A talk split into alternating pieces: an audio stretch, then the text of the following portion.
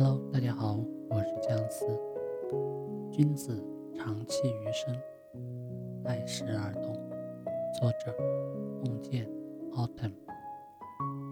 古语有言：“夫春生夏长，秋收冬藏，此天道之大经也。”隆冬时节，看似萧索，实则暗藏大自然的智慧。与生机，此时万物都在默默的蛰伏，以待来年的蓬勃新生。鬼谷子则说：“圣人之道，在隐与立。”藏也向来是中国数千年来的智慧。做人也好，行事也罢，唯有藏而不露，才能行稳致远。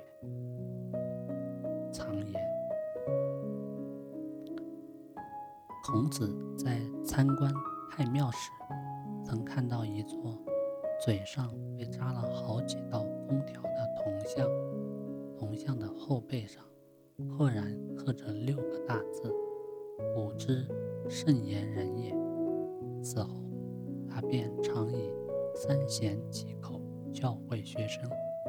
正如佛经里所言：“一众生，或从口出。”言语是把双刃剑，话多必有失，语多亦引灾。人生的诸多烦恼祸端，很多时候都源于两片薄唇。三国时期的廖立，早年还只是个谋士时，就很受刘备器重，不到三十岁便被任命为长沙太守，没过几年又做了八郡太守。刘备称王汉中后，还将他升为侍中，命他陪伴左右，出谋划策。诸葛亮也曾称赞他为不可多得的荆楚奇才。可此人空有一身才能，心胸却异常狭窄，言行也甚是无端。私下里常跟人议论诸葛亮、李严等人，虽身居高位。才能却远不如自己。刘备去世后，得刘禅重用的他，更是愈愤愤不平，肆意妄言。不仅肆无忌惮地指责同僚，还当众妄议起刘备关羽在世的过失。得知消息后的刘禅勃然大怒，将他废为平民，流放文。山郡，没过几年，廖立便在流放之地郁郁而终了。古语云：“言而当知也，默而当亦知也。”高山不语，流水不言。人生其实都是场无声的修行。生而为人，最难得的不是能说会道，而是懂得适时沉默。有些话藏着就好。不必宣扬，有些事明白就好，无需说透。正如《易经》所说：“吉人之辞寡，造人之辞多。”逞一时心直口快，只会得烦恼羁绊万千。真正的智者，大都懂得控制口舌之欲，藏言是极高的做人智慧，亦是顺遂人生的。密码，是非了然于心，却从不外露。如此，才能把握好与人相处的分寸，避开不可预知的麻烦。藏气。菜根谭有言：“君子之才华，欲温诸藏，不可使人易知。”这世上向来是。己夫无罪，怀璧其罪。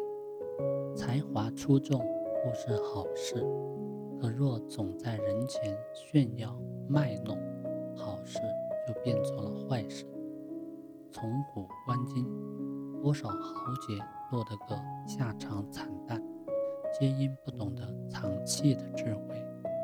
才子杨修被称为少有奇才，更是曹植的老师。可他却常常恃才放旷，四处卖弄，最终带着一身谋略，身首异处。大将军韩信一生战功无数，却不知审时度势，收敛锋芒，引得汉高祖和吕后忌惮，最终招来了杀身之祸。古语有言：“故君子要聪明不露。”才华不逞，才有坚宏任巨的力量。木秀于林，风以摧之。真正的智者，往往都深谙藏匿之道。曾有人这样形容司马懿的一生：前半生低调内敛，后半生厚积薄发。早年他埋头苦读诗书，积攒了满腹雄才。见汉朝国运衰微，曹操虽屡次征召，他愣是在家装病多年。后来不得已做了官，他还是处处小心，事事低调，在曹操面前一直隐藏自己的才能和野心，因为他深知，唯有如此，才能让生性多疑的曹操对自己放心。直到曹操去世后，司马懿才开始显露出自己在谋局布阵上的才华。此后多年，他还连续受到曹丕、曹运的重用。《周易》曾说：“君子藏器于身，待时而动。”三十岁前在史书上一片空白，最后却把三分天下全部收入囊中。司马懿的藏器之道，亦是对后人的告诫与警醒。再好的剑，锋芒露得多了，也会随风钝化。只有平日里悉心藏匿，时机到了，适时出手，才是一把利刃。俗话常说：“愚钝者常炫耀，聪明人多敛”加深的是高手。不显山露水的才是高人，低调自持才是成大事的哲学，不骄不炫才不失为生活的智者。做人做事，唯有谦虚内敛，默默积蓄力量，方能笑到最后。藏心，《菜根谭》中写道：“美临大事。”必有静气。人生从来是高低交错、苦乐交织。藏匿的最高境界是藏心。生活的成败得失面前，智者不言，高手不语。初入长安便一举折桂。年轻时的王维曾是风光一时的状元郎。步入中年以后，他的生活却陡然从山巅。跌入了低谷，结发妻子因难产离世，至交好友遭人迫害身亡，他自己也历经官场沉浮，因为小人陷害，多次遭遇贬值。然而，种种大起大落都未曾拖垮这位诗人。正如他在自己的诗中所言：“世事浮云何足问，不如高卧。”且加餐，看淡了一切的他没有丝毫抱怨，而是静下心来，隐身山水，修养身心，在最低的境遇里，反而活出了至高的境界。后来，王维被朝廷再次启用，试图重新归于顺遂。闲暇之余，他依然静心作画、写诗、学佛。恬淡自得，世人皆称王维为诗佛，赞他云淡风轻、虚静淡泊。一句“行到水穷处，坐看云起时”，看似平静，却有力量。人生路上山穷水尽的失落，谁都会遇到。决定日后道路的，不是前的境遇，而是你当下的心态。一味抱怨只会自乱阵脚，高手只会泰然处之，沉着应对。